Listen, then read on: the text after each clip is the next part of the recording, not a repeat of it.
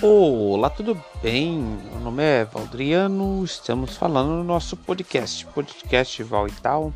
Hoje estamos fazendo umas leituras sobre psicologia, fazendo nossos estudos psicológicos para ficar bastante, digamos assim, inteligente, por que não? Ou burraldo, sei lá. Né? Passar o tempo com qualidade. Vamos ler aqui para vocês vamos falar sobre um psicólogo, é, Stanley Milgram, o nome desse, dessa pessoa. Ele nasceu em 1933 e viveu até 1984. Então vamos à nossa leitura. Espero que seja produtiva para você. Tomara que encontre alguém que precise saber sobre Stanley Milgram. Stanley Milgram nasceu em 16 de agosto de 1933 de uma família judia na cidade de Nova York. Seu pai era um padeiro húngaro e sua mãe romena. Assumiu a padaria após a morte do marido em 1953. Milgram sempre se destacou nos estudos, enquanto cursava a James Moore School participou ativamente das produções teatrais da escola. Essas bagagens no palco se mostrariam influentes para Milgram, que utilizou esse conhecimento mais tarde na criação dos experimentos realistas pelos quais ele é agora mais famoso. Em 1953, após se formar pela Queen College de Nova York, com um grau de bacharel em ciências políticas, Milgram entrou na Universidade de Harvard para o seu doutorado em psicologia social. Embora inicialmente rejeitado por não ter formação acadêmica na área, Milgram foi finalmente aceito em Harvard, Harvard em 1954 e concluiu seu PhD em psicologia social em 1960. Em sua carreira profissional, Milgram teve um forte foco em questões sociais. Em 1959 a 1960, estudou sob a orientação do psicólogo Solomon Asch, que era conhecido por seus experimentos perturbadores sobre a conformidade social.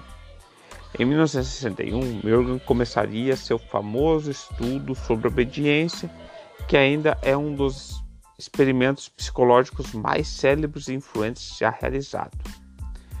No outono de 1960, Milgram trabalhou como professor adjunto é, em Iowa é, e de 1963 a 66 foi professor adjunto do Departamento de Relações Sociais da Harvard. Harvard é uma faculdade muito famosa, acho que é a mais famosa do mundo, né? Muito difícil também de entrar. Em 1967 tornou-se professor de Harvard, ó, no entanto, foi-lhe negado o cargo, provavelmente em função do seu controverso experimento Milgram. Naquele mesmo ano, tornou-se professor titular da Great Center University da cidade de Nova York. Em 20 de dezembro de 1974, Stanley Milgram sofreu um ataque cardíaco e morreu na cidade de Nova York. Ele já estava com 51 anos. Nossa, esses psicólogos que eu estou lendo por aqui, rapaziada, morrendo cedo mas eles deixaram seu legado, né? O estudo da, de obediência de Milgram. Vamos saber sobre do que se trata isso. Stanley Milgram é talvez o mais conhecido por seu famoso, ainda que extremamente controverso, experimento sobre a obediência. Milgram era fascinado pelo efeito que a autoridade tinha sobre a obediência e acreditava que as pessoas quase sempre obedeceriam às ordens por desejo de parecer cooperativo ou por medo, mesmo que isso significasse ir contra seus melhores juízos e seus desejos. Vamos ler aqui o que essa pessoa fez de diferente nessa história, ficou na história, né? O experimento de Milgram na história. Milgram começou seu experimento sobre obediência em 1961 Pouco tempo antes, o mundo todo havia acompanhado com atenção o julgamento do criminoso de guerra nazista Adolf Eichmann, que, entre outras coisas, foi acusado de ordenar a morte de milhões de judeus. A defesa de Eichmann, que não é Hitler, Adolf, não, é não é Adolf Hitler, é um outro, Adolf. No caso foi que ele estava apenas seguindo ordens. Hum, interessante isso. Milgram conduziu o experimento na Universidade de Iowa, onde recrutou 40 homens por meio de anúncios em jornais. Os participantes eram informados falsamente que o estudo pretendia investigar a memória e o aprendizado.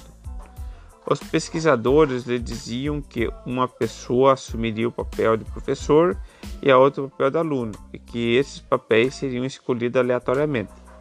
Cada participante pegava um pedaço de papel de forma supostamente aleatória. Na realidade, porém, em todos os papéis vinha escrito professor. Os únicos alunos eram atores cúmplices de Milgram. Assim, todos os participantes, sem o saber, receberam intencionalmente o papel de professor, embora acreditassem se tratar em atribuições aleatórias. Vamos continuar o experimento dele. Eu acho que eu já vi numa série sobre esse experimento. Porque eu gosto de psicologia, né? Sempre estou rodeando de psicologia. Vamos lá aqui. 1. Um, cada participante professor formava um par com um aluno, cúmplice. O professor observava enquanto o aluno é amarrado a uma cadeira pelos assistentes de laboratório e tem eletrodos ligados a ele. Em seguida, o professor é encaminhado a uma sala em separado, onde ainda pode se comunicar com o aluno, mas eles não conseguem ver um ao outro. O professor é colocado diante de um gerador de choques, que começa com 30 volts e aumenta até com incrementos de 15 volts até 450. Nossa, eu já vi mesmo esse experimento em outra, em outra oportunidade. As chaves possuem etiquetas com as indicações de moderado, forte, perigoso, severo e os dois níveis maiores são rotulados como XXX. O gerador de choque não produz choques reais, mas faz um barulho que é quando as chaves são acionadas. Isso aqui eles não sabiam, né? O professor é informado de que ensinará pares de palavras aos alunos e que se o aluno cometer um erro, ele irá puni-lo com a aplicação de um choque. Para cada erro cometido, o professor deve aplicar um choque de 15 volts, mais elevado que o um último. Para mostrar que o experimento é real, o professor recebe um choque de 15 volts. Este é o único choque verdadeiro aplicado em todo o teste. O emparelhamento das palavras se inicia e o aluno acaba cometendo erros planejados. A cada erro, o professor aumenta a voltagem do choque que aplica ao aluno. Quando os choques falsos alcançam 75 volts, o aluno começa a gritar, a grunhir. Com 120 volts, o aluno reclama que os choques estão doendo. Com 150, o aluno grita que quer sair.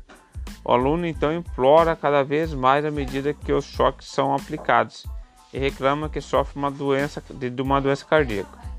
Se em algum momento o professor questiona o processo, o pesquisador lhe diz coisas que, como assim, por favor, continue. É absolutamente essencial que você continue. O experimento requer que você continue. Ou você não tem opção, tem que seguir em frente. Com 300 volts, o aluno bate nas paredes e exclama que não consegue suportar a dor. Com 330 volts, o aluno permanece quieto o pesquisador informa ao professor que a falta de resposta é uma resposta errada e que ele tem que administrar um choque no aluno. O experimento termina quando o nível mais elevado no gerador de choques é alcançado. Bom, eu já vi esse experimento em, outro, em uma simulação, uma série, é, acho que de espiões da Netflix, bem legal. É, vou falar rapidamente aqui. Então, o que aconteceu? É, tenta, digamos, 30 pessoas aleatórias, eles acham que você é professor e aluno, aleatoriamente. E eles entram lá para fazer o experimento. Na verdade, os professores são os experimentados e os alunos são atores é, é, do Sr. Milgram, né? Daí que acontece? Tá lá é, as atividades para eles tomar choque Daí só o primeiro choque é verdadeiro, que nem falou ali, né? Daí os outros choques são falsos, mas os, os professores não sabem, mas os alunos sabem. E eles são atores.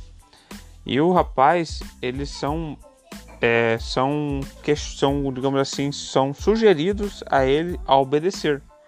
É, tá aí o, o Milgram, né? O, que mostra que a, ao ato de, de sancionar uma ordem faz com que a pessoa se sinta obrigada a obedecer, né? Aqui o cara tava machucando o outro, né? Moralmente falando, estava errado. E, mas mesmo assim ele continuou. Vamos conclusões de Milgram. Milgram pediu que um grupo de alunos da IAS fizesse uma previsão de quantas pessoas acreditavam que aplicariam o nível máximo do choque e eles estimariam que de 3 a 100 o fariam. Surpreendentemente, Milgram constatou que 65% dos, dos participantes, imagina, vocês falaram de 100 participantes, 3 os, os alunos falaram, mas só que 65% dos participantes do seu estudo aplicaram níveis de choque de 450 volts. Pense. Então as pessoas são malvadas, ou sei lá o que, que, acontece, ou tal tá com medo. Qual que será a explicação para isso, né?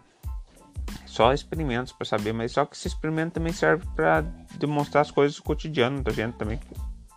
A imensa maioria vai, a gente vai sempre na imensa maioria, o linchamento moral das pessoas, linchamento público, é, no tempo lá do de, tempo das antigas apedrejamento é, é bem mil grande ser essa explicação. Embora as pessoas efetivamente tivessem mostrado sinais de uma luta interna por meio de gemidos, risadas nervosas tremores, a maior parte obedeceu ao pedido do pesquisador de continuar com o experimento. Quando entrevistados depois, Milgram pedia aos participantes para classificar quão doloroso achavam que realmente tinham sido os choques. A resposta mais comum foi extremamente doloroso. Milgram ainda constatou que os participantes, em um esforço para justificar seu comportamento, desvalorizaram o aluno durante o experimento, dizendo que ele era tão burro que realmente merecia o choque. Milgram conseguiu demonstrar que, em determinadas circunstâncias, pessoas comuns consideradas normais têm a capacidade de infligir dor intensa e sofrimento. Milgram pôde explicar esses altos níveis de obediência da seguinte forma: a obediência aumentou por causa da presença física de uma figura de autoridade, que era o pesquisador, Muitos participantes acreditavam que o experimento era seguro por ser patrocinado pela Universidade Yale. É, o processo de seleção de quem seria professor e quem seria aluno parecia aleatório.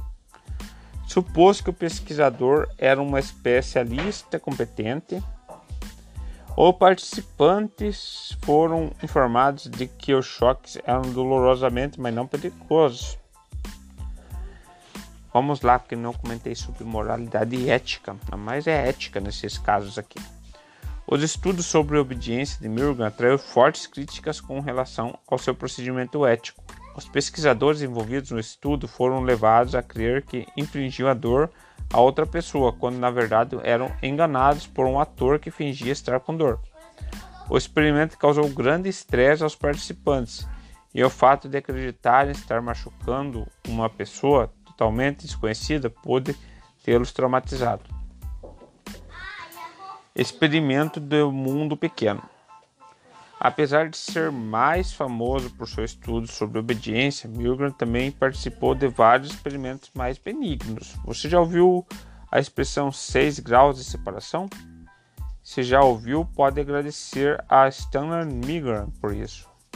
Na década de 1950, os cientista político Justin Sola-Poe e o matemático Alfred Cochrane propuseram algumas questões. Qual seria a probabilidade de dois estranhos completos terem um amigo em comum?